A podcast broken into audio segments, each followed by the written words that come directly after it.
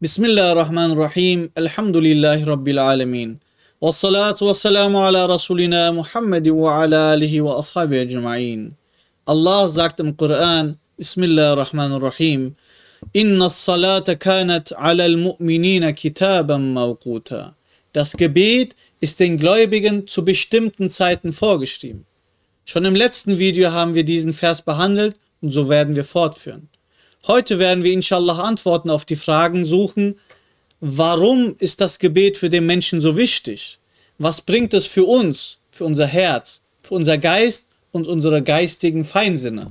Und so möchten wir im 21. Wort mit der zweiten Ermahnung fortführen. Bismillahirrahmanirrahim.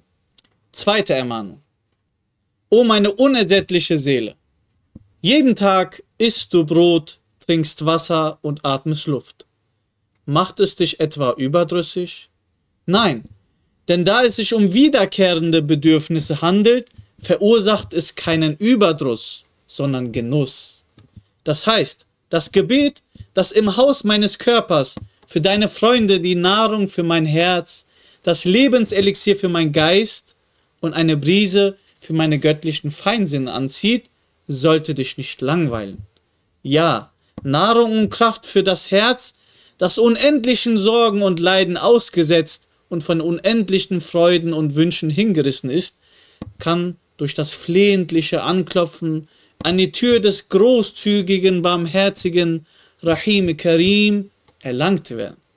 Ja, der Geist, der mit dem Großteil der Schöpfung verbunden ist und diese vergängliche Welt in ungeheurer Geschwindigkeit und mit einem Schrei der Trennung verlässt, kann das Lebenselixier trinken, wenn er sich durch das Gebet an die Quelle der Barmherzigkeit eines ewig Angebeteten und eines dauerhaft Geliebten hinwendet, der über allem steht.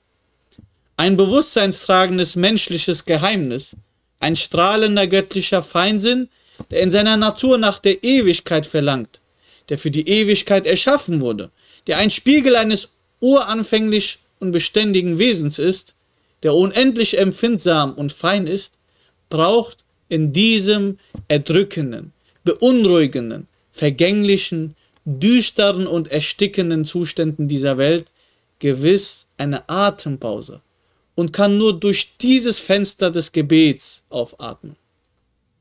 سبحانك لا علم لنا إلا ما علمتنا إنك أنت العليم الحكيم وآخر دعوانا الحمد لله رب العالمين الفاتحة.